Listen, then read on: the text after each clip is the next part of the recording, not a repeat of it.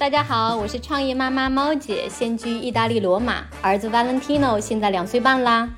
我是制片人妈妈喘妹，现居北京，宝宝小顺八个月啦。我是职场妈妈 Emma，现居中国香港，儿子考拉三岁四个月啦。我们三个好朋友在两国三地中西文化碰撞下头回当妈，希望通过这个播客分享我们成为母亲这条路上的幸福和挑战。当妈不易，我们一起加油打气。要聊这个这个宏大的话题了。这几天呢，我看到很多人在讨论重新养育自己这个理念，来源于一本书，不原谅也没关系。这是一本呢，针对 CPTSD 复杂性创伤后压力综合症患者的一个疗愈工具书。作者说到，获得无条件的爱是每个孩子与生俱来的权利。而 CPDSD 呢，正是因为缺乏无条件的爱而引起的一个综合症。呃，作者 Peter Walker 他是很有声誉的一个呃创伤疗愈大师。他跟妹妹呢，在童年时期受到了父母的严重的情感抛弃、情感虐待、身体虐待。呃，他以自己的亲身经历，就数十年的疗愈的体验，以及后来他自己做了三十年的心理咨询师的从从业经验，写了这本书，让读者呢可以根据他的指引来治愈童年有呃遭到父母虐待造成的心理创伤。呃，我看到豆瓣的一个读者留言，他说，即使卖到卖掉百分之九十的书，他也会留下来这本，一直带在身边。嗯，这本书我还没有读完，只看了一半儿，但是呢，我是想强烈的推荐，无论你是 CPDSD 的患者，还是说像我一样，我觉得我原生家庭很幸福，也没有生病，但我还是可以从这本优秀的心理学书籍中拿到很多感悟。啊，更重要的是呢，作为一个母亲，我现在呃看这本书的过程中，能更深刻的了解，就什么行为会给孩子留下创伤，我应该在养育孩子的过程中避免做什么。啊，所以呢，我在看这本书的十几天时间里面呢，我对孩子也温柔了很多，所以我感觉某种程度上，他也治愈了我很多。对，在猫姐的这个推荐下，然后我们也开始读这本书了，然后也开始去关注相关的话题。呃，我觉得这样就在我们展开去聊一些自己的体验呐、感受之前，我们先非常简单的来说一下，到底什么叫 CPTSD 这个概念，因为我们可能大部分人对于 PTSD。也许是有一个认知的。那这个作者呢，Peter Walker，他的这一本中国中文版的书呢，是二零二三年一月一日在中国出版的。然后它里面，他为这个版本写的序言里，第一句话写就是：“亲爱的读者，感谢你购买阅读这本书。”然后他紧接着就说：“很抱歉，或许你和我一样，在生命早期遭受过一些创伤。”那么具体他这个到底是什么意思呢？就用 Peter 自己的话。来非常简单的解释，就是说，如果你成长的环境使你觉得自己不重要、不被爱、没价值、不安全，或者没有被倾听，让你觉得自己不够好，那么你很可能就会有 CPTSD。嗯，那么这个 CPTSD 从何而来呢？其实它更多的是受外部影响产生的，它并不是基因导致的，所以它也不是天生的，而且也不是说因为我们的性格所致，它是一个后天习得的一种创伤，所以它并不是在我们的基因里面存在的。所以这个其实倒是一个好的消息，因为但凡是后天习得的事儿，就是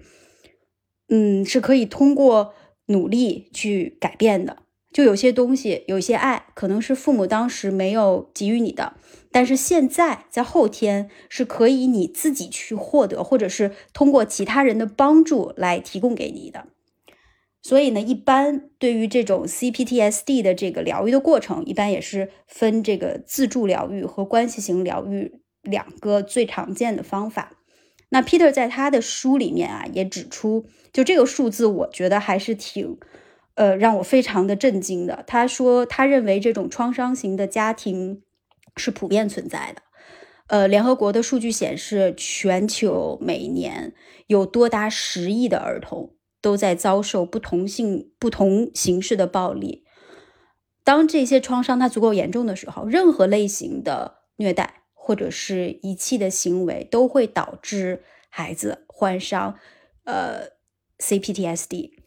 那我我我也想说，我们是不是可以先聊聊我们自己？我们离 C P D S D 到底有多远？我们自己的童年是什么样的？嗯，我还蛮幸运的，我有一个很幸福的童年。虽然那个年代就是物质很贫乏，但是我的爸爸妈妈给了我百分之 一百二的爱吧。我是在一个就是充分被爱、无忧无虑的环境中长大的。即使没有就说现在小朋友这些那么多的玩具呀，各种很 fancy 的旅行呀。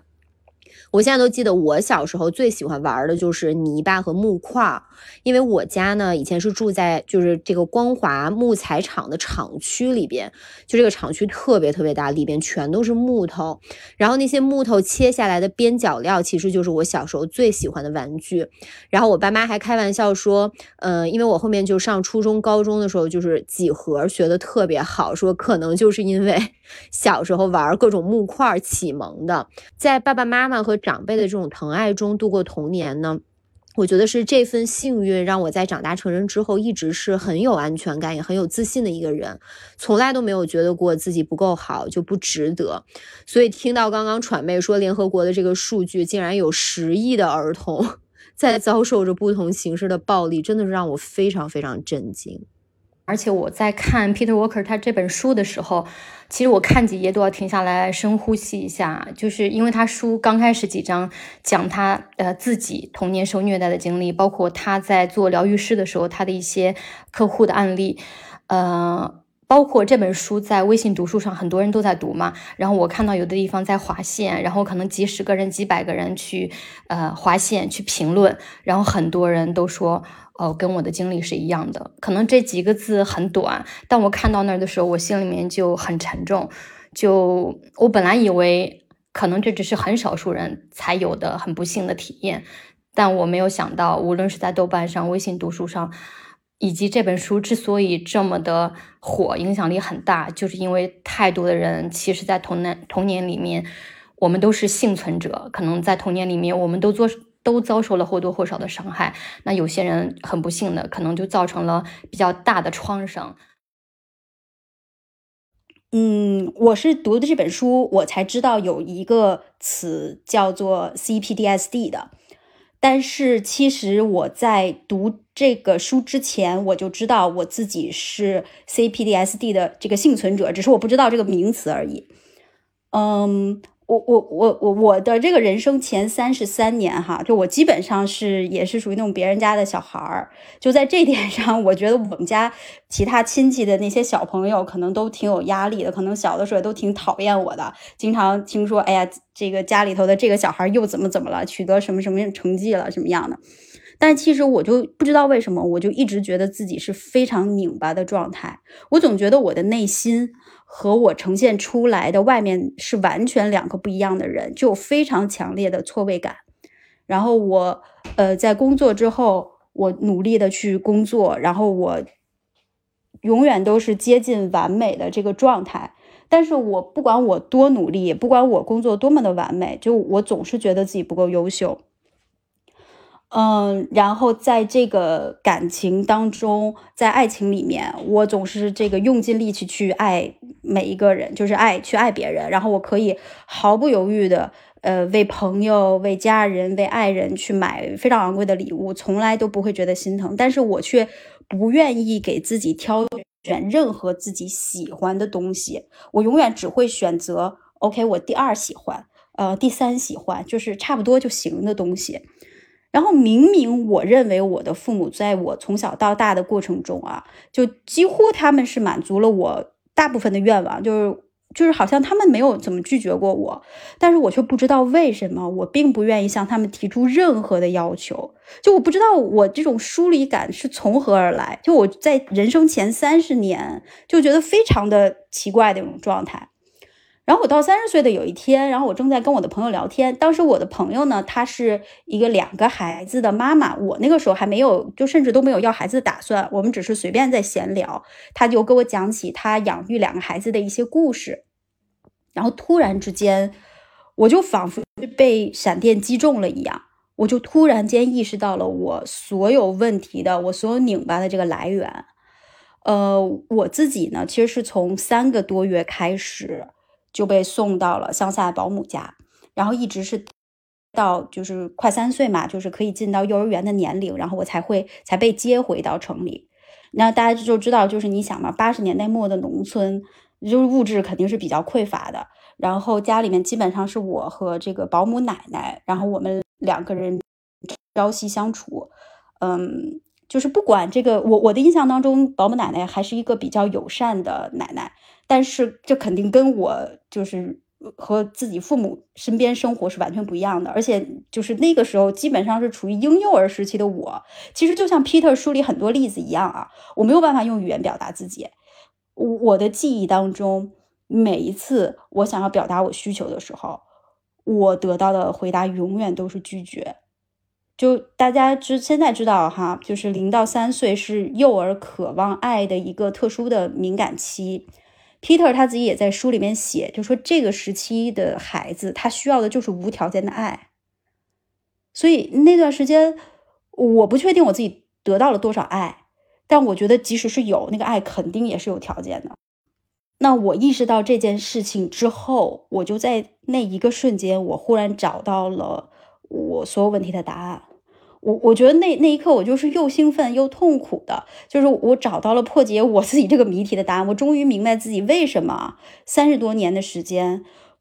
几乎苛刻的要求自己在工作上追求完美，其实就是因为我特别害怕被拒绝，就我不想给任何人任何拒绝我的理由，然后我也明白为什么我总是不敢去选择自己最喜欢的东西。因为我觉得我不可能拥有真正的幸福，就是我不配拥有它。嗯，所以其实我现在回想，我觉得我自己是蛮幸运的，就是我至少是在那个时间的节点，而且还是在我人生我觉得相对比较早的一个时间节点，意识到了，首先意识到自己是一个被伤害的人，意识到了自己是一个受害者，就是意识到了我所有的这些拧巴。是有原因的，是有出处的。然后我从大概那个时候开始，我大概开始了，我花了大概三年的时间吧，就是自己去疗愈自己的一个过程。然后在这个过程里，我是先去选择原谅别人。就我，我首先第一个，我我我原谅了，就是一直在 给我拒绝的那个保姆的奶奶，因为我知道她那个时候真的就只是在做一份养家糊口的工作而已。我真的很理解她，我绝对的原谅她。然后我也原谅了，嗯，当时把我送去农村的父母，因为你想在那个年代，就是我妈妈也后来曾经无数次的去跟我讲，她说如果当时她选择这个在产假结束之后不回去上班，那就意味着这份工作肯定是保不住的。嗯，其实那个时候她也是需要去养家糊口的。而且我知道我父母他们，因为那个时候都还只有单休嘛，就是呃只有周日一天的休息日，所以他们每个周六晚上下班之后都会骑大概一个多小时吧，就很长时间的自行车来到乡下去看我，然后在周日早晨他们就在就是依依不舍的离开。所以我想啊，但凡他们当时有其他更好的选择，或者说在那个时候他们知道一些心理学的知识，或者是说他们知道说零到三岁的孩子其实是最需要爱的，我想他们也不会做出那样的选择。所以我也选择原谅我父母。但我觉得最重要的是，在最后，嗯，我选择去原谅自己。嗯，我了解到我创伤的来源。我知道这些很多时候不是我的错，我去接纳自己的不完美，我去接纳自己的拧巴，就我不去责怪自己了。所以我觉得我大概是花了三年多的时间吧，我我真的是脱胎换骨，成为了一个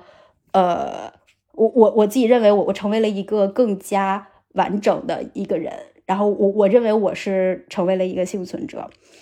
嗯，然后我也很庆幸我是在。有自己的孩子之前，完成了整个的这个疗愈的过程，所以现在，当我读到这本书的时候，我觉得我还蛮骄傲自己，自己在没有任何理论指导的情况下，顺利的完完成了这个过程。我觉得你绝对有理由为自己而骄傲，你做的真的非常的好，而且就是我觉得你这段分享特别特别特别重要的一点就是说，呃，就很多人可能都觉得，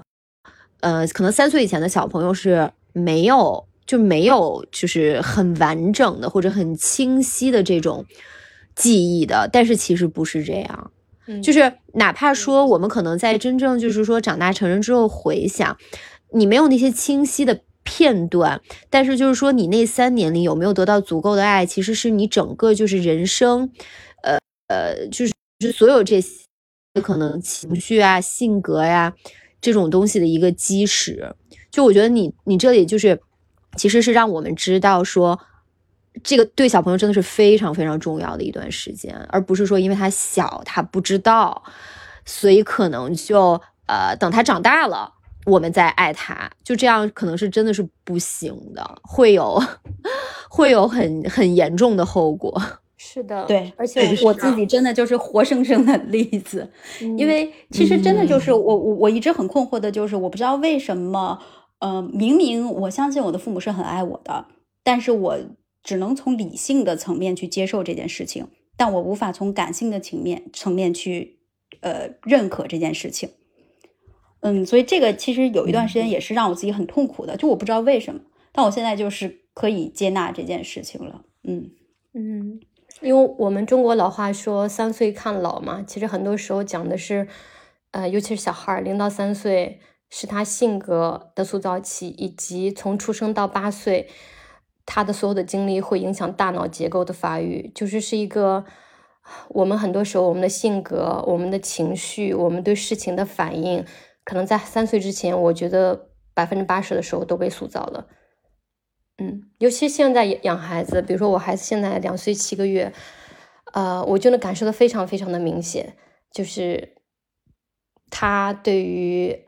爱的这个需求。其实你知道吗？我们在讲这期的时候，传媒有句话，在我看他写的东西的时候，特别打动我。就是他，因为我一直以来认为父母爱孩子是大于爱孩子爱父母的，尤其是可能我生了孩子之后，呃，我更有这种感触。我觉得是说我如此的爱我的孩子，他可能永生都无法体会这种父母对他的，无论是刻在基因里的，还是我选择的这种爱，是如此的强烈。但是我看到传媒说，其实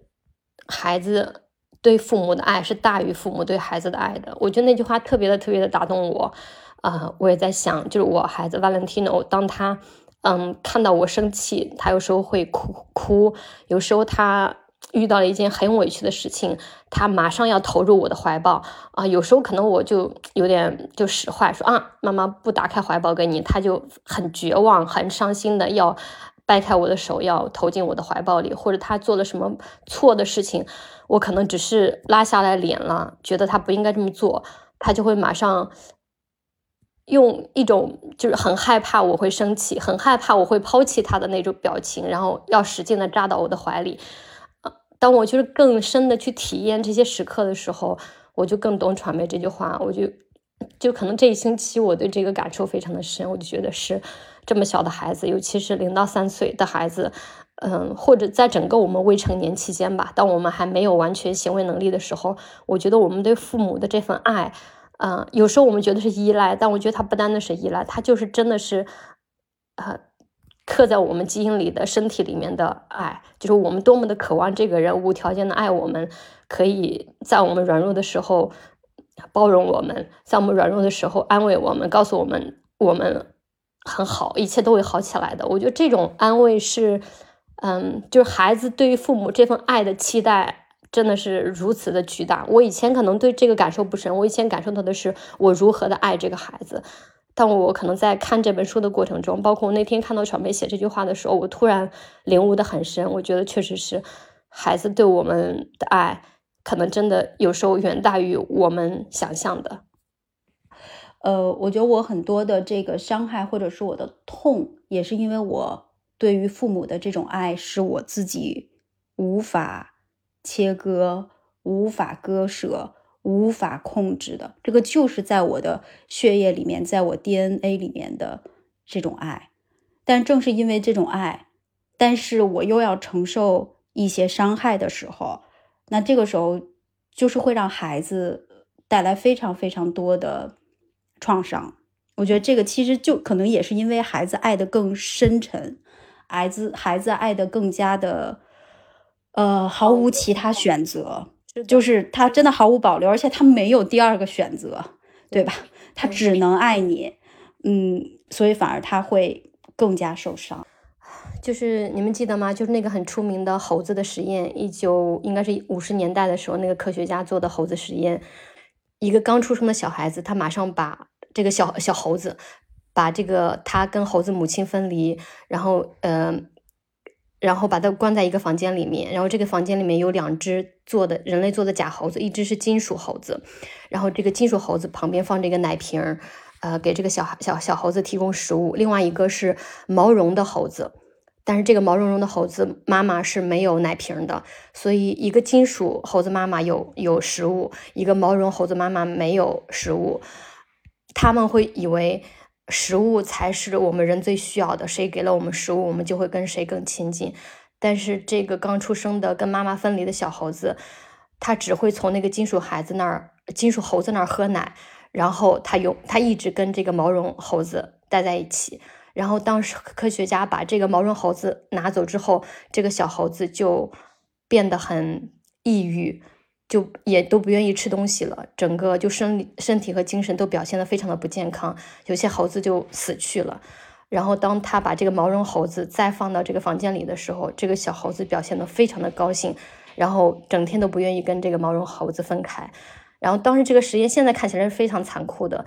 呃，因为在五十年代的时候流行一个理论，说我们不能对小孩子太宠爱，然后因为小孩子太宠爱的话，他就会变得软弱，将来无法适应这个社会。然后这个科学家的实验就表明不是这样的，我们对爱的这需求是如此巨大，它像食物一样是不可或缺的。当我们把爱剥夺走的时候，这个孩子就会身体和心灵心灵都会受到很大的创伤，甚至这个小猴子会死去。嗯，是的，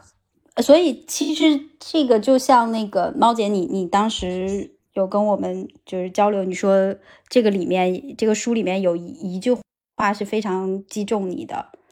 对吧？这个话题过于沉重，我聊着聊着感觉变成咱们变成疗愈团了，在这儿 哭的我隐形眼镜都出来，我现在整个视线陷入一种模糊状态，我的电脑都有点找不到字儿在哪儿了。对我看这本书的时候，有句话很击中我，他说：“对于一个孩子来说，最糟最糟糕的事情是什么？就是不被自己的父母喜爱。”我当时看到这句话，我就大哭。嗯，我觉得一方面是，就作为一个母亲的苦，当我有孩子之后，我能感受到这句话对于孩子意味着什么。还有就是，我为那些很不幸的没有被他们的父父母喜爱过的孩子，嗯，就感到深深的悲伤和怜悯。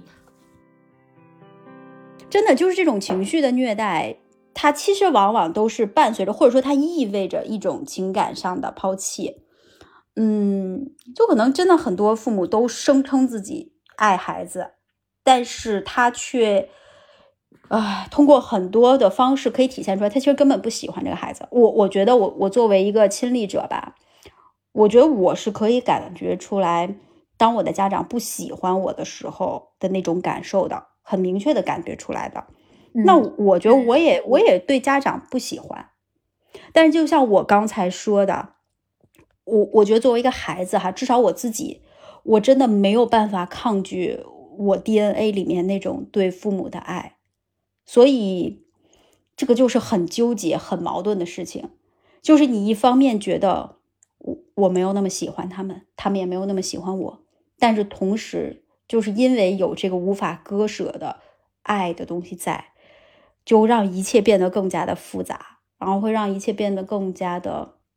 痛苦。那后面我觉得，我包括像现在，我觉得我有时候就接受了这件事情了，我就接受说，可能我真的没有那么喜欢他们，或者他们也并没有值得我那么喜欢，但是我还是会尽我的一些呃责任和义务，因为我们是有这种爱在的，而且我相信他们都是有都是存有善意的，不是一个真正的恶意，但是出于各种各样的客观的我们无法改变的原因。呈现出来的结果就是一个可能让双方都不是那么满意的结果。那么我也只好接受了，我也就慢慢的自己消化了这个情绪。嗯嗯，我在看这本书的时候，他讲到一个概念，这个名词是我第一次听到。他讲解离，就是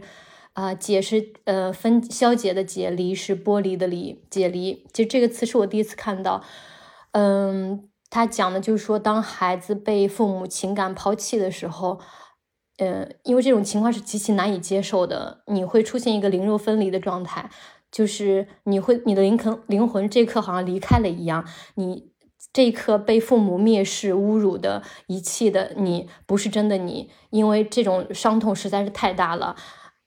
你就会把自己的灵魂和肉体分开，你感觉这一刻在承受父母虐待的只是我的身体，而并不是真的我，就是。这个词我看到的时候特别触动我，是因为我生命中发生过几次这样的时刻，包括有一次，我父母其实非常爱我的，我小时候也很幸福。但是有一次的为数不多的，我可能八岁之前我记得的事情，就是有一次，呃，我做了一件很不对的事情，但是也不至于说多么的荒谬。呃，我爸爸从来没有打过我，那是我唯一一次记得的，我爸呃打我，并没有真的打我，只是。拿他的，他正在备课，他拿着他的书，呃，重重的在我后背上拍了一下，就这样的打，其实都算不上体罚，但因为，呃，我小时候我爸是很疼我的，我从来没有没有被爸爸打过，甚至大声的说过话，啊，那一刻我还记得我很小，大概是七岁的时候，我坐在床上，我爸啪的一下打在我后背上的时候，我整个人懵掉了，然后我坐在那儿，我就。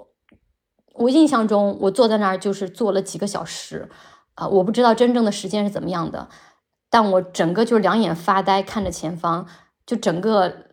灵魂出窍了，就我无法在情感上接受我爸呃拍了我一下这个事实，但是它真的发生了，发生在我的身体上，那我整那一刻，我整个就是灵魂已经不在那儿了，我就整个人就是直愣愣的看着前方，就。不想接受这一刻发生的事情，呃，就是当我看到“解离”这个词的时候，我就迅速明白了我之前呃几次解离的体验。但是那些持续的受到父母情感伤害的孩子，他们可能一生都在经历解离，因为他不愿意接受自己是那个被父母无情抛弃的孩子。我之前反而是读到有一本书的时候，我觉得是可以 justify，就是我们刚刚聊的，为什么说可能你在婴幼儿时期的这段的呃情绪上的这种跟父母的交流和互动，可能会影响你的一生。那我当时读的这本书呢是。名字叫做《真希望我父母读过这本书》。那它的作者是叫 Philippa Perry。那里面提到一段话呢，我记得我第一次看的时候就觉得非常非常受触动，就是我以前从来没有这样去想过。那他是说，婴儿不会伪装，时时刻刻真情流露。随着时间推移呢，孩子是可以学习观察自己的感受，以掌控情绪，但他无法自动学习做到这一点。他需要有人在成长的过程中接纳及包容他的所有感受。他还写，就说，为人父母比任何事都更能教会我们这个道理：人类是先有感觉，之后才动脑思考的。婴儿和儿童特别重视感受，你如何应应和回应孩子的感受很重要，因为人类无论老幼，都需要生命中的重要人物来关注及了解自己的感受。我真的特别希望，就是每一个为人父母的人都要读一读这段话，因为我们作为大人，其实你是非常清楚的知道，当你的感受不被别人重视、得不到回应的时候，那种巨大的就是挫败感、那种难受和沮丧的。如果你的感受有一个特定的对象，比如说对方是没有回应的时候，作为一个成年人，你可能至少还会有个选择，比如说我去跟朋友。去聊我这个这个心情，去表达，去宣泄。但是我们想一想，就是对于这个婴幼儿来说，对小宝宝来说，父母和照顾者其实就是他们的全世界了，而且我们是他们最信任和依赖的人。那其实我们作为父母，包容和接纳宝宝的感受，其实这个是一个应尽的责任。我们是必须要明白这个对宝宝是有多重要的，也必须要清楚的知道自己应该承担这个责任，是不是这样？你们觉得？是的，完全同意。包括我觉得小朋友他这种情绪的完全的感知能力，他需要在大人的爱和回应中去感受到自己的很多情绪，然后变成一个健壮的、茁壮的，能有能力感知到自己所有情绪的人。嗯。然后作者在这本书里面，他讲到，就是说我们现在的文化里有一种只有积极正面的情绪才被允许的现象，就是因为很多父母也是，你发现那些打孩子、骂孩子的父母，就是他会特别压制和拒绝孩子表达负面情绪。比如说孩子哭的时候，很多人会说的话就是“哭什么哭？什么男子汉这么哭丢不丢人？你做错事情了还有脸哭？”就这种。就是通过各种言语上的蔑视和羞辱来去压抑孩子表达负面情绪，这种就是情感虐待，它会极大摧毁孩子正常的情绪表达能力。作者有一个比喻啊，我特别喜欢，就是说，嗯，就是负面情绪、正面情绪，就像，嗯，洗澡水里的孩子一样。就是这个负面情绪就是洗澡水，正面情绪就是这个可爱的孩子。当你想泼掉这个洗澡水的时候，就是当你想拒绝扔掉、不要否定这个负面情绪的时候，这个孩子也会被泼出去。就你正面情绪也会被泼出去，因为所有的东西都是一体两面的嘛。你没有，我们不知道痛苦，其实就感受不到快乐。你没有工作的辛酸，可能你就无法享受休假的那种轻松。你不知道哦，这个可以多么讨厌，可以多么恨，你就无法感知到完全的爱。所以，当我们要消灭掉负面的东西的时候，其实只会让人变得很麻木、很情绪贫瘠。然后，就是如果我们对负面情绪没有一个很好的体会、认知、消化，其实我们很难去形成一个完整的人。包括就是，当我们在否定孩子的负面情绪的时候，孩子他会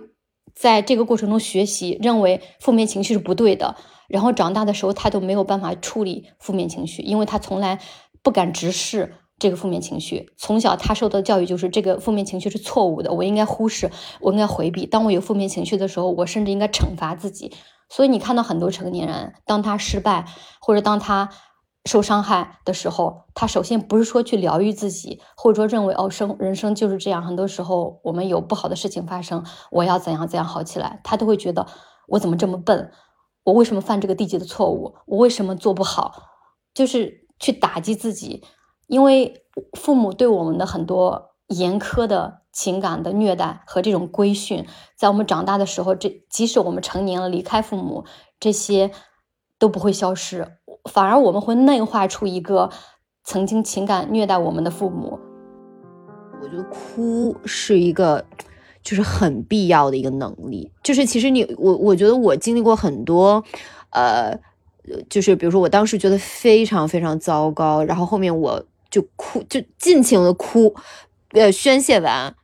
就好起来了。就是其实它这个是一个就是很重要的，你呃宣泄负面情绪的出口。其实有的时候真的是就是你大哭一场，一切就变好了很多。我我记得我小的时候有一次特别神奇，我觉得非常有趣的经历。嗯，我我小的时候基本上是属于一个很倔强的小孩儿啊。其实，尤其是在一些比较极端的情况下，嗯，或者是在我遭受这个家暴的情况下，我都永远是那个不道歉的，就是不低头的孩子。嗯，但有一次特别有意思，嗯，我印象特别特别深，我觉得我人生中就发生过这么一次。呃，我那个时候呢是正好就是算是周末的时候在休息，然后当时大家就一起在家里面看电视，电视上在放一个。呃，悼念周总理的电影，好像那个电影我我忘了名字叫什么，但是当时他电影里面的这个情节就是十里长街送总理的这个情节。然后我哈，个当时是没有上小学，或者上小学一年级的一个小孩儿，就不知道怎么突然之间，我印象中很深，我就当时自己走进了卫生间。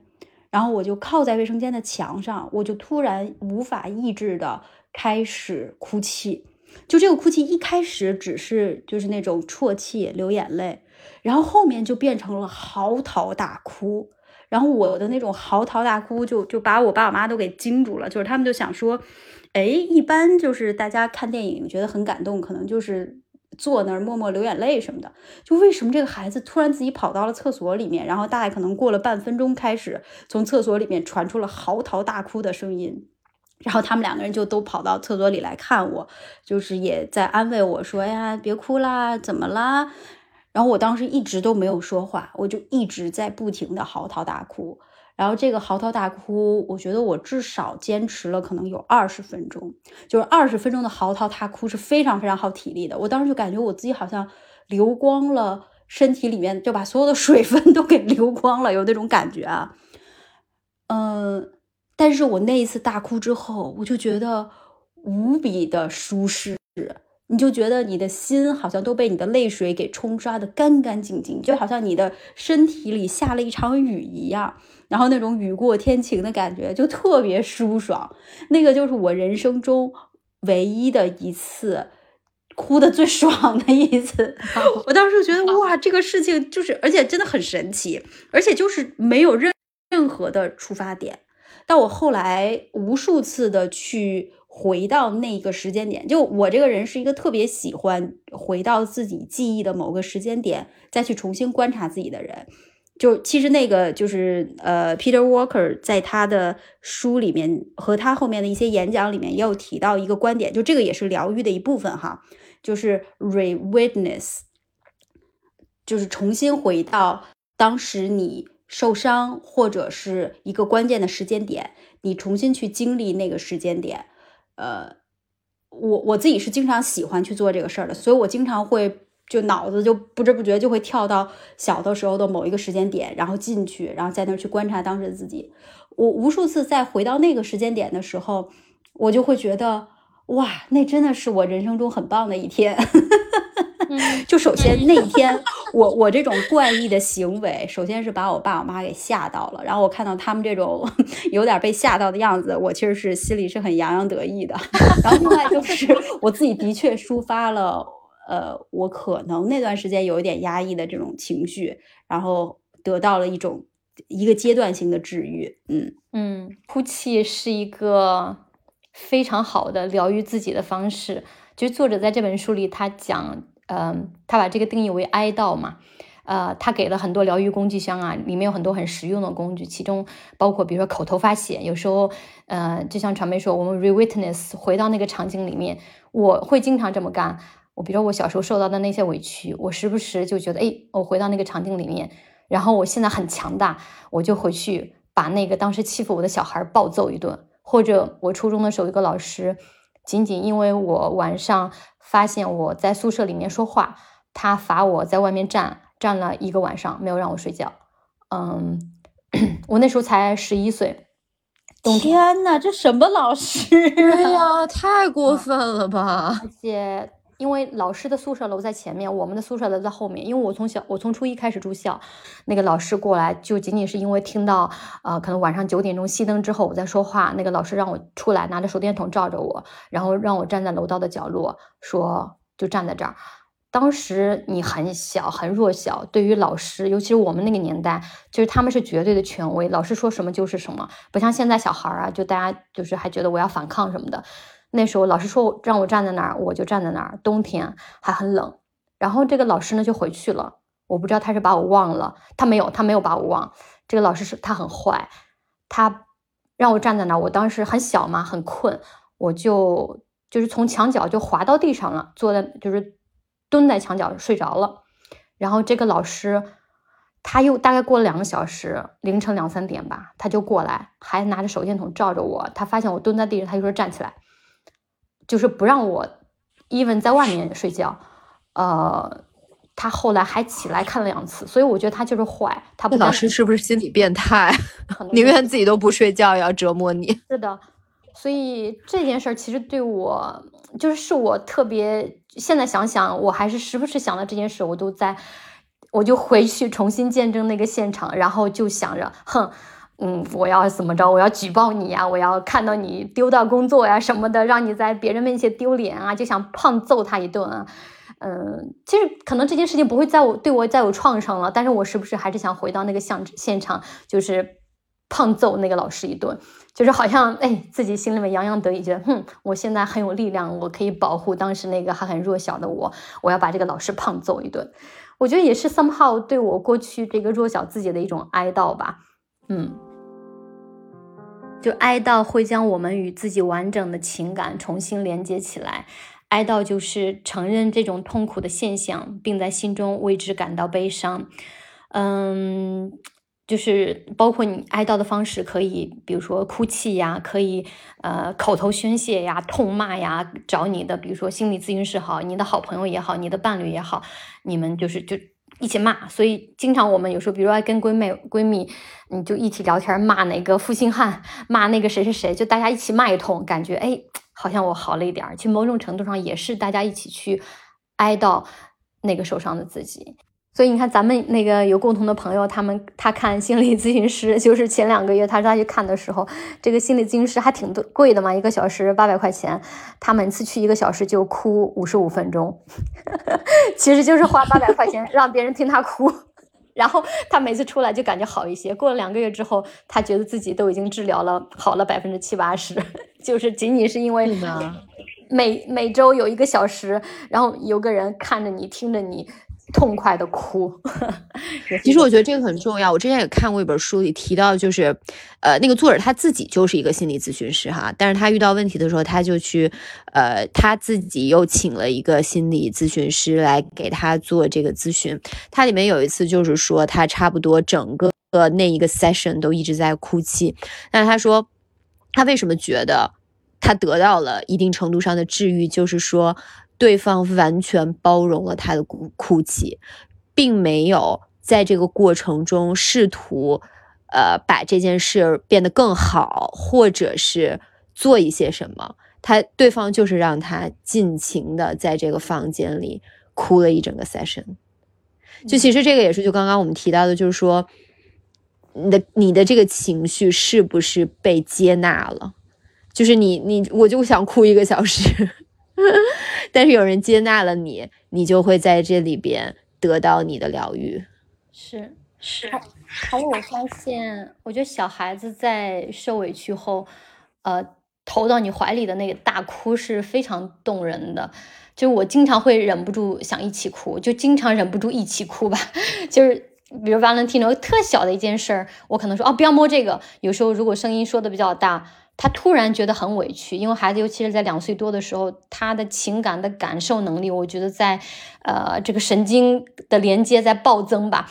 他情绪非常的饱满了，其实有时候他就觉得自己受委屈了，然后他就马上的就爆发出来这种非常委屈的大哭，而且你完全能感受到他有时候，比如说他是装的哭，有时候他是撒娇的哭，有时候他就是想为了实现某种吃糖啊各种的目的，在在就是撒撒泼在哭，但有时候你能感受到他就是非常非常的委屈，那这时候他最就是你会发现他。很受委屈，他大哭的时候，其实他紧接着会做的一个动作就是跑到你的怀里，然后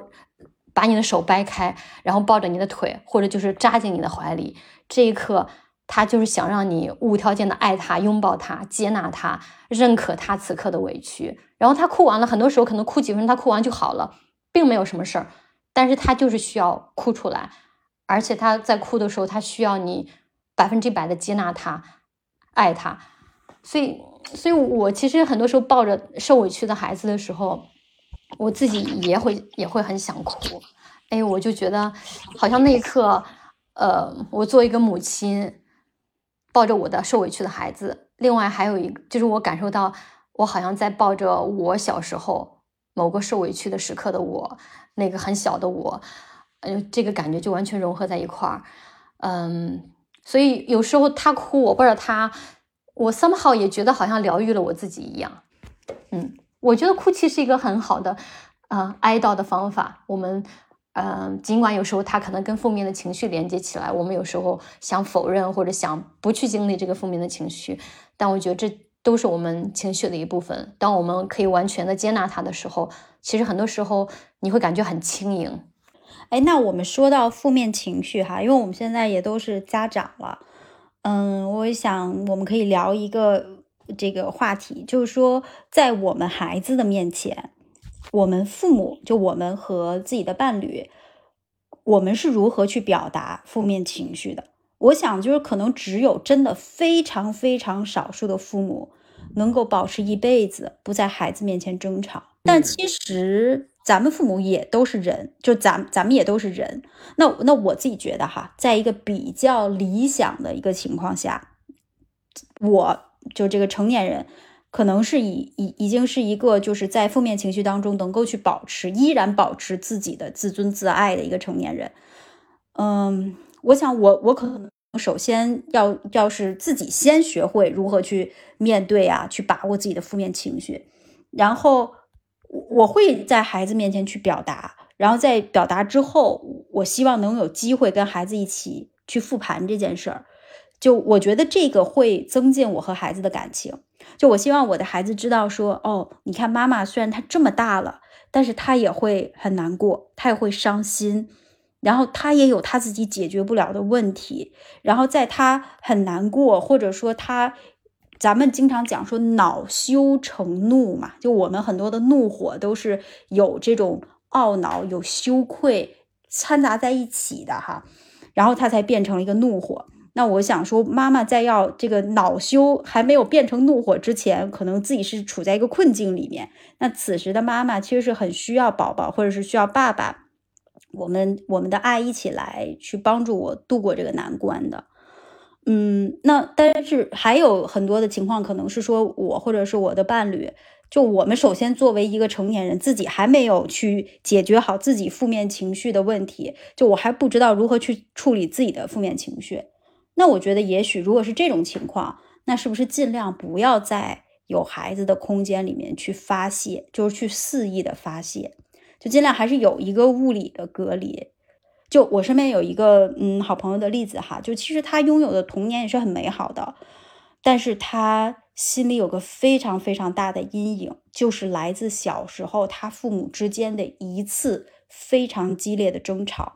但其实他的父母的那次争吵只是一个偶然的事件，而他父母在后来这么多年的这个时间当中，感情也非常的好，就至少到现在就还是家庭的氛围都是很好，但依然没有治愈那一次的伤害。所以我想说，如果嗯，作为成年人的我们是已经可以管理自己情绪的，OK，那我觉得在孩子面前去表现出这种负面情绪是。我认为哈是非常 OK 的，让孩子知道说你也有软弱的时候，因为对于小孩子来讲，可能我们每一个父母，嗯，在在某个时间段就是他的一个神，他会觉得父母是呃所向披靡的，是这个所有事情都可以做的，但他知道说哦，父母也会有脆弱的时候，也会有缺点，我觉得这个反而是一个更完整的认知。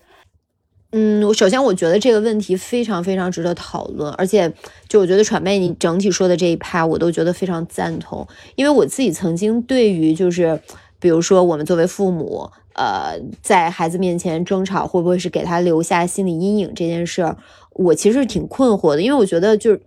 大家都是人嘛，你其实很难完全避免，就是这种这种现象，也是直到就是我最近读了那个刚刚提到的那个 Philippa Perry 的那本书，我觉得他给了一个指南吧，他他是这样说的，呃，我们在流露感情时没有必要避开孩子，因为孩子必须知道自己的父母是有感情的人，如果父母发脾气时对孩子大喊大叫，就会使孩子感到害怕，没有安全感。父母生气时，应该说出自己的委屈、自己的感受，而不是去和别人打架或者在家里大发脾气、乱砸东西。当我们感到害怕时，我们可以说出来，和家人一起承担，而不应该自己陷入慌乱之中。当我们感到悲伤时，我们可以说出来，甚至哭出来，但是不能变成胆小鬼。嗯，我觉得我还是很认同这个说法的，就是我们在孩子面前应该是一个真实的人，那是人就都会有情情绪，那需要关注的呢，就是我们如何去处理这些负面情绪。我觉得传媒刚才说的特别好的一点就是说，呃，这个方式就是说你要判断一下，比如说你你能不能呃相对比较克制的去表达这些情绪。呃，如果你不能，可能就需要有一个物理隔离。因为我父母他们其实感情也是挺好的，但是我印象中就曾经有几年。就是直到现在，我后面好像还采访过他们，就是到底为什么他们那几年一到春节就吵架？而且呢，因为我爸爸他们家就是就是很多兄弟姐妹嘛，是一个大家庭，然后就每到春节，其实大家都会就是聚会嘛。然后当时我爸妈就特别 喜欢在这个春节聚会之前吵架，而且吵就很严重那种。我记得我当时好像都已经上初中了吧。呃，他们也没有迁怒于我哈，所以就是说他是他们吵他们的，我倒没有说因为是好像觉得是因为我才导致他们争吵，肯定不存在这种情况。但是呢，就这个后遗症就是春节是我最最讨厌的节日，其实直到现在都是，就是现在没有说那没有这个导火索了，不至于说是因为怕他们吵架所以我不喜欢过春节。但是直到这么多年以后，我都对春节喜欢不起来，我觉得可能这就是一个 最最重要的原因。那我自己成为母亲之后，我也时常提醒自己，尽量不要在孩子面前大声嚷嚷，就不开心可以，就尽量比较比较克制的去表达吧。那呃，我觉得宝宝就是他听得懂我们说话之后，比如说不开心，有时候比如说他关心你，你也可以告诉他，哦，是因为这件事情，爸爸或者是妈妈不开心了，但是就不要把这个事情弄到就是不可收拾，然后造成这种无法磨灭的 印象的这种局面。我之前看 Jordan Peterson 那个采访，其实我对这个问题，我以前也以为是说尽量不要在孩子面前争吵，或者是说，呃，就是两个人就发生一些不好的摩擦，呃，但我看他那个采访的时候，也算是回答了我的这个疑问，呃其实就是你俩说的，当你可以控制自己的情绪，而不是说变成一种对孩子会产生创伤的那种打起来了、大吵、互相指责、辱骂这种。他就觉得孩子应该活在现实中，他知道父母之间会有分歧，每个人之间都会有分歧，你可能会有意见不合，可能需要争执，或者是说需要去大声的表达自己反对的意见，而不是一味的委曲求全，或者说低声下气，或者哦你说的都 OK，或者某个人抬高了一个语气，另外一个人马上就不说话了，这其实会给孩子制造一种幻觉，就是 either 是那种哦一切都很好，大家之间没有矛盾，或者是说 OK 当别人。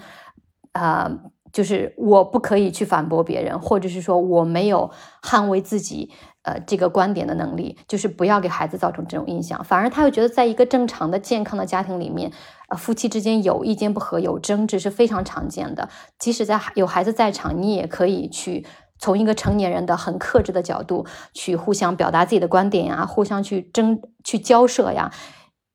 当然，最好的结局是最后你们两个能解决这个问题，互相哎 settle 的一个 agreement，或者即使你们 agree to disagree，你也可以说 OK，那今天我们就聊到这里，那明天我们再聊这件事情。就是孩子当他见证了整个过程的时候，他知道哦，就是现实的世界里，大人的世界里面就是会有不和，就是会有争吵，就是会有分歧。但问题是，我们可以。从一个自尊自爱的呃立场出发，去捍卫自己的观点，去跟别人去交涉，最后希望我们能达成一致。但即使达不成一致，fine，大家也不会打起来，也不会吵起来。所以我觉得这是一个很 wise 的做法。我当时看到这一期，我也是感受很深，就觉得哦，我也学习了。因为以前我会觉得哦，当呃可能事情，当我们两个说话觉得互相已经很不同意的时候，我可能看孩子在旁边，我就觉得我不要继续这个。这个谈话了，可能会发展的不太好，让孩子看到我们的争吵。但现在我觉得我就不会。但当然，做父母的责任心是永远在场的，你不可能发展到大家就是打起来了，或者就是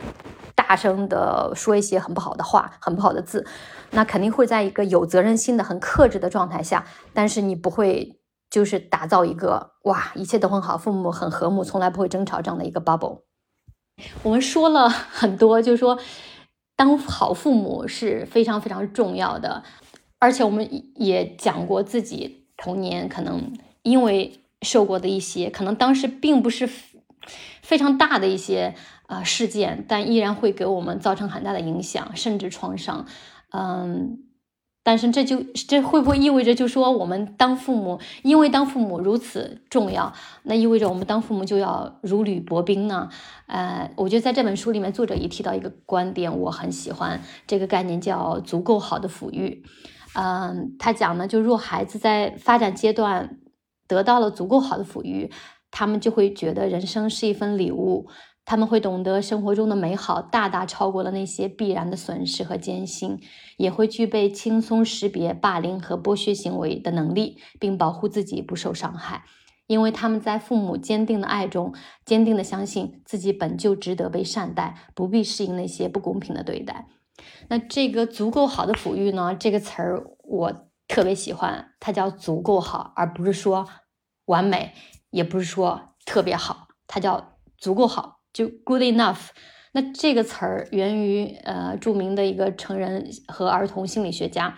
呃，他曾经是儿科医生，他自己。呃，观察了数千个孩子和他们的父母后呢，他创造了这个啊足够好的母亲、足够好的抚育这个词儿来去描述他观察到的现象，就是说最好的父母不是完美的父母，而是足够好的父母。那他对足够好也有一个定义，这个定义是什么呢？父母的行为具有合理的一致性，并且给予的爱和支持较为稳定。然后，那孩子就会在成长的过程中具备获得强大的自尊和建立亲密关系的能力，因为完美的父母是不存在的嘛，这个期望也是不切实际的。所以我特别喜欢他的这个定义啊，就是合理的一致性，因为你不可能 always 是一致的。还有就是给予的爱和支持较为稳定，因为我们也不可能永远都是一副。就是相亲相爱，一副一非常耐心的样子。我们也会有时候失去耐心，我们也会有时候遇到不好的时刻，可能哎，稍微这句话说的没有没有那么有耐心，或者说的没有那么有爱。那我们也不用在心里过分的苛责我们，只要我们的行为，嗯，合理的一致性，并且给予的这个爱和支持是较为稳定的，孩子他都会在成长的过程中变成一个很茁壮的人。没错，我觉得这个说的特别好的一点就是说，嗯。你父母的这个所谓 good enough，它最重要的作用其实是为这个孩子的成长提供一个底层的这样的根基。那呃，它就是就像一棵树要成长一样，它需要一个很稳定的这个营养的环境。但并不是说，呃，就是父母你要呃过度的保护、过度的宠爱呃小朋友，而是说就是嗯，你尽到了你的责任。让他的人格可以像一棵健康的树一样茁壮的成长，而不是说因为你的忽视或者是情绪上的虐待，让他的本应健康成长的这些人格的这个属性没有办法成长出来。如果说，嗯，让我自己回到我还是呃小的时候，然后代替我自己的父母去重新养育我。其实我自己想起来，就我受到的这个这个创伤呢，其实是分为两部分，一部分是我刚才跟你们提到的，嗯。呃，就可能是因为一些客观的原因吧，导致的我在零到三岁没有得到这种无条件的爱。那这一部分呢，我是完全可以接受的。呃，即使我回去，我觉得也不一定一就是一定要去有一个改写，因为我觉得这件事情真的是在当当时的那个时代的这种时代的车轮之下，可能每一个个体做出的不得不为之的选择。但是如果真的有一件事情我可以改变的话，心理学家这个 Carl Rogers 曾经说过，说，嗯，孩子需要在这个就是无条件的积极关注或者无条件的爱的情况下才能茁壮成长。但是很多大人，他们会把自己生活中的不如意，把自己对生活的怨念、呃愤怒，像垃圾一样倾泻在孩子的身上。就包括这个作者他在书里面也写了很多这样的例子。这让我想到，就我之前有看过一个纪录片，呃，叫《Human》。他第一部分去讲 love 的时候，他做的一个采访，采访的是一个呃美国的犯人。这个犯人他就说，他自己的继父从小到大一直在对他家暴，就是属于抄起什么东西就拿什么东西打他那样的。而且每一次打完他的时候，都会跟他说：“我虽然打的是你，但疼的是我。我打你是因为我很爱你。”所以在他小的时候，他的认知里面，暴力和爱。就有了一个关联，然后在所以，在他人生之后的很多年，他认为爱就应该是伤害，爱就会引发疼痛。如果这个东西它没有引发疼痛，它甚至都不配叫做爱。所以他用同样的方式去伤害所有他爱的人。他甚至去用这种疼疼痛的程度去衡量他爱的程度。直到有一天，他因为谋杀被判终身入狱，然后等到他进入到了监狱，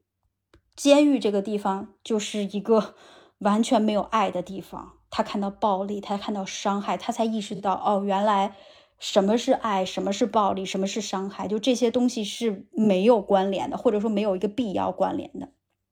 那咱们小的时候嘛，嗯，经常就说这个棍棒出孝子，打是疼，骂是爱，就给家暴戴上了一个爱的假面具。所以，我当我自己意识到。在我小的时候，就很多那个时刻，就是那个时候的很小的我，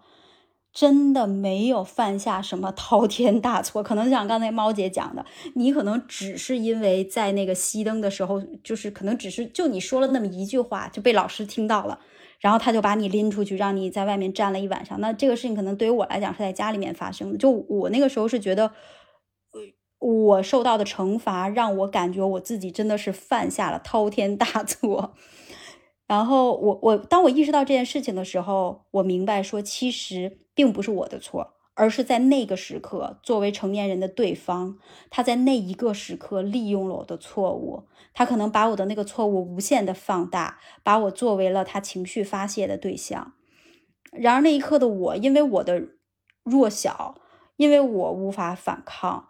更加促使他一次又一次的去滥用了这种所谓管教我的这个权利。如果说我可以重新养育自己的过程，那实际上我在这个自我疗愈过程中，我也的确是这么做的哈。我就会回到那个时刻，我会站在那个小小的自己身边，告诉他，这一刻不是你的错，是这个大人的错。嗯，并不是因为你自己做了什么导致后面的这一系列的结果。其实也是当我自己意识到了这件事情之后，我才彻底的从这些伤害当中慢慢的走了出来。我其实听到是很感慨的，我就特别为你骄傲上面，因为我觉得那些经历是很痛苦的。嗯，作者他提到一个概念，就是说重新养育，因为他说母亲和父亲在养育的过程中提供的两个价值，母亲就是给予无条件的爱，父亲就是给予强有力的保护。而且我觉得喘妹就是你的故事最最打动我的一点，就是说你在成人之后做了自己的父母。我觉得最棒的一点是你也达成了这个谅解。其实我我我也很同情他们，其实我也谅解了他们。我因为我知道他们并没有意识到这件事情。嗯，因为在那个时间，他们肯定也是在生活中或者是在工作中遇到了很多的压力，他们不知道如何去排解。嗯，所以我也原谅了他们。呃，我我觉得其实这个疗愈的过程，真的就是原谅是一个很重要的一个步骤。如果你不能发自内心的去原谅，或者说像猫姐刚讲到说去生出这些慈悲心，嗯，你你只是意识到有这个问题，你找到了这个根源。如果哈，假如说这个剧情的走向是我想去报复，那么我可能还是会在一个痛苦的过程中。因为你想要去报复的人，又是你最爱的人，又是把你带到这个世界的人，那那这样的话，你说这个人怎么可能幸福呢？就是当我们讲到原谅呢，这本书的名字叫《不原谅也没关系》，所以我觉得 原谅和宽恕是你做到了，你疗愈了，我们可以回头去原谅。有些人因为他们受到的虐待过于大，可能无法原谅，但是不原谅也没有关系，我们。还是可以疗愈自己，包括在这本书里面，作者其实也讲到，有些可能父母对他们伤害过于大，很多时候他会建议这个幸存者去跟父母做一个物理上的切割，就是不要再跟他们来往，因为，因为有些父母你知道吗？即使小时候他如此虐待自己的孩子，在孩子成年之后，即使孩子成年了，已经脱离他们的魔掌了。但是没有，他们还是会每星期给这个孩子打电话，然后来倾吐，把自己生活的不顺像垃圾一样继续给这个孩子倾吐。然后这个孩子虽然身体上离开父母了，但其实他心理上还是被这个父母操控，然后以至于他就是无法从这个真正的逃离出来。然后这个作者就说，这时候你就可要做一个切割，跟他们断绝关系，就切割，先疗愈自己，等自己强大的时候，再回头来做决定要不要原谅。嗯，没错，这这一点其实我也有经历过，在我自己的心里，我也有一个 moment，也算是我一个比较重要的时刻，在我大四的时候，然后因为那个时候还在上大学嘛，就是平时其实都住在宿舍里面，但我当时就决定说我要从宿舍里搬到呃学校附近，我我自己要租一个房子住，然后在那个时候，我其实已经开始在经济上自给自足了，经济上已经独立了。然后我印象很深，我当时给父母打过一个电话，在那个电话里面呢，就其实一开始他们还是对我这个要从宿舍里搬出去是有一些意见的。他们刚要开始说这个问题，于是他们就抛出问题说：“你已经想好了吗？”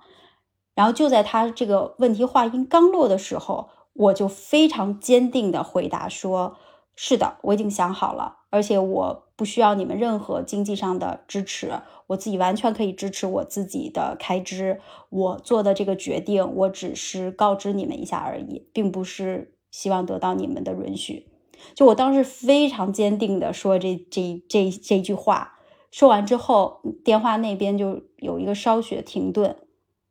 然后说啊，那行，那你自己想好了就可以了。我觉得那一个时刻，它虽然是 一个很很短的一个电话。嗯，但的确是我生命当中很关键的一个时刻。我觉得从那个时刻开始，我是实现了，呃，物理上或者是说更重要的是心理上的这种切割，或者是说在那个时刻，我觉得我也有了某一种底气，特别棒。我觉得当你说我只是告知你们，并不是要得到你们的允许，我现在是完全独立的。我觉得那一刻，你好像就是那个小小的你变得很强大，然后当你的能量变得很强大的时候，对方的能量就会马上弱小下去。他曾经可能是那个霸凌者，但现在看到你很变得很强壮之后，他马上就萎缩了。就即使是我们现在的这种非常快速的忙碌的这种社会生活，这种这种压力之下，可能每个人都会呃有很大的压力，都会有焦虑。那可能每个人都会希望从这个生活当中有一些带来幸福感的东西，能够把我们从这种紧张、焦虑当中去释放出来一点儿。然后我想分享一个，就我自己个人使用的一个小方法吧。我我叫它就是最小单位的幸福。就成为当妈之后吧，时间嘛是我们最宝贵的资源。然后我这个脑子可能也永远都是很多时候都是多线程的在作业，但是我。喜欢用这个最小单位的幸福这件事儿来帮助自己，就这个方法非常简单，就是在你能够想到的这个随时随地，你给自己五秒钟的时间。就比如举个例子哈，那我平时我没有时间去美容院做脸，或者是我很久没有时间去做 SPA 去按摩，那么我就利用每天我洗脸或者是我洗澡的这个时间，我给在这个过程中，我给自己几秒钟。充分的、沉浸的去享受它这个味道，然后享受他们在我的脸上跟我的这个皮肤接触那种感觉。我我觉得就这个就会让我觉得很舒服、很放松。其实它就是这几秒钟的时间。同样的这个例子呢，就比如说在我和森野，我们两个人也是，我们凑不出时间来去约会，那我就会选择，比如说每天早上我会为他做一杯咖啡，那我递给他杯子的时候，我就顺便亲他一下。那我递给他杯子，然后我们俩或者坐下来面对面一起去喝这个咖啡，然后或者是晚上孩子睡觉之后，我们去这个聊会儿天儿，或者就是静静的给彼此一个拥抱，就这个拥抱可能持续都甚至不会超过十秒钟，就真的五秒钟我觉得就够了。那对于我来讲，我就够满足了。我觉得这就是一个微型的约会，它就满足了我的那种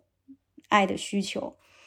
就真的五秒钟对于每个人来讲都不奢侈。咱们每一个人每天都能分分出来很多五秒钟来治愈自己，比如说现在秋天的时候，你看向窗外的叶子，你只需要在你工作的间隙抬头看个五秒钟，你就会得到一种舒缓；或者是你抱着孩子的时候，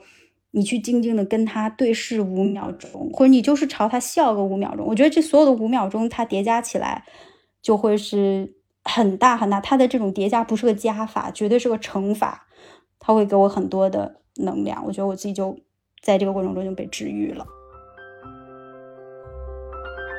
就说到那个疗愈自己哈，我特别想说一点，就是之前我记得看宋慧乔，她因为那个《黑暗荣耀》这部剧获得那个青龙奖大赏的时候，她上台领奖发表感言，最后她说：“我感觉这种场合对我来说不会再有了，所以我想第一次称赞我自己，辛苦了，慧乔。”我当时特震惊，我当时想，就是乔妹这么完美的一个人，竟然还是第一次称赞自己。我觉得作为疗愈自己的一个方式。很重要的一点就是，我们要多多的称赞自己，感谢自己，肯定自己的辛苦，想尽各种方法来奖励自己，因为爱自己本身就是最最最大的一个疗愈。因为其实有的时候，我们都会有这样的感受，就是我们可能呃付出全部的努力，但是这件事情最终还是失败了，或者是说对于某些人，我们付出了所有的感情，但最终也没有回馈。那我觉得。嗯，我们要学会告诉自己，这个不是你的错。无论是小时候的我们，还是长大了的我们，那原谅自己，接受现实，尝试去重新开始，也是一种疗愈。我记得有一年情人节，我写了一句对自己的祝福，呃，这里也想送给每一位我们的听友。我当时写的是：自爱者人恒爱之，祝我们永远是自己最甜蜜的情人。网友在呃看这本书的时候的一个感悟，我当时觉得特别可爱。他就说：“我应该像养我的女儿一样养自己。比如说，哎，我想看这场演唱会，但是就觉得啊，舟马劳车马劳顿的，我不想去另外一个城市，或者啊，机票很贵呀，我不想去。但如果这个人是你的女儿呢，你可能就。”提前买好票，也可能全家人一起去，去陪他去经历这个时刻。或者说，有时候大家觉得啊，我咳嗽了两星期还没有好，我不想去看医生，好麻烦。但如果这个人是你的女儿呢？你可能就是孩子有个头疼脑热，你就心急如焚，想赶紧去看医生啊，希望他赶紧好起来。为什么我们在养孩子的时候可以做到如此的细心体贴，真正的去爱他？但我们对我们自己更应该这样，像爱我们的孩子一样爱我们自己。而且，当我们，嗯，自己是很强壮的、很有爱的时候，我们才能生出很多很好的、很慈悲的能量，再给到别人。所以，就像作者说的那一句：“当我们希望别人怎么对待我们的时候，我们就也这样对待我们自己。我们希望别人爱我们、对我们好，我们也一定要爱我们自己，对我们自己好。”对，就今天其实我们聊到的这些接。哈也让我想到，就是有一个呃学者，他叫呃 Brené Brown，他自己呢一直就是在研究人的这种脆弱性。然后 Brené Brown 呢，他自己说过，他说对于我而言，我感觉无论我走到哪儿和谁在一起，只要我的内心没有背叛我自己，我都能够找到这种归属感。但是我一旦是为了去迎合别人的期望而改变自己，那那一刻。我就不属于任何地方，我就完全失去了我的这种归属感。现在我们成为了就是为人父母嘛，我希望在经历这个小顺儿的童年的这个过程中，我希望我可以是呃那个去给他无条件爱的那个妈妈，然后可以帮助他有这份独自站立的勇气。就可能，也许我现在做的所有的事情，都是在为他做一个储蓄，等到他需要他自己去独自站立的时候，他可以永远从我的这个爱的储蓄里面去得到力量。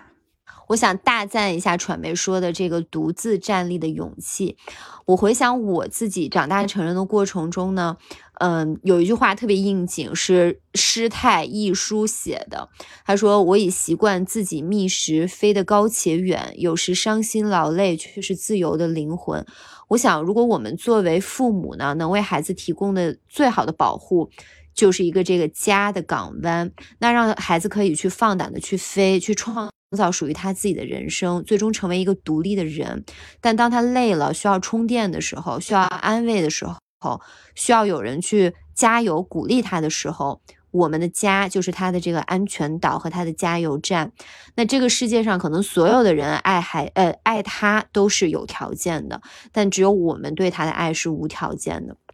那我自己觉得，有时候哈，也可能恰巧是因为我们的父母。呃，没有做一些比如说过度保护的事情，或者是一些别的事情，才成就了造就了现在的我们。以我自己来说，我十八岁成人以后，人生大大小小的决定几乎全都是我自己做的。那我的爸爸妈妈在我需要的时候负责提供建议，但是他们从来没有试图，呃，控制、影响或者是左右我的人生。那本质上，我觉得是因为他们是非常相信我的，相信我的判断，那相信我可以做出适合自己的选择。相信我可以为自己的人生负责，那反而是我身边有一些呢，就是爸妈特别特别宠爱、特别特别保护的孩子，他们的一生就是完全是由父母来安排、来父母来决定的。那他们就像是那种就是没有经历过破茧而出的蝴蝶一样，就终其一生他们都是不会飞的，是因为他们被保护的太好了。自己是没有力量也没有翅膀的，所以其实就是我们这一期，当然最重要的是讨论，就是我们作为父母要关注孩子的需求，就是尽我们所能 不要给孩子带来就是很 traumatized 的这种经历。但是就是，嗯，我们也就是另外一个极端，就是说，可能我我们也不要变成这种溺爱孩子的父母，然后这样才能最终成为足够好的父母。孩子的婴幼儿期会对一生的身体、情绪和社会关系产生影响。八岁前的经历会影响大脑结构的发育。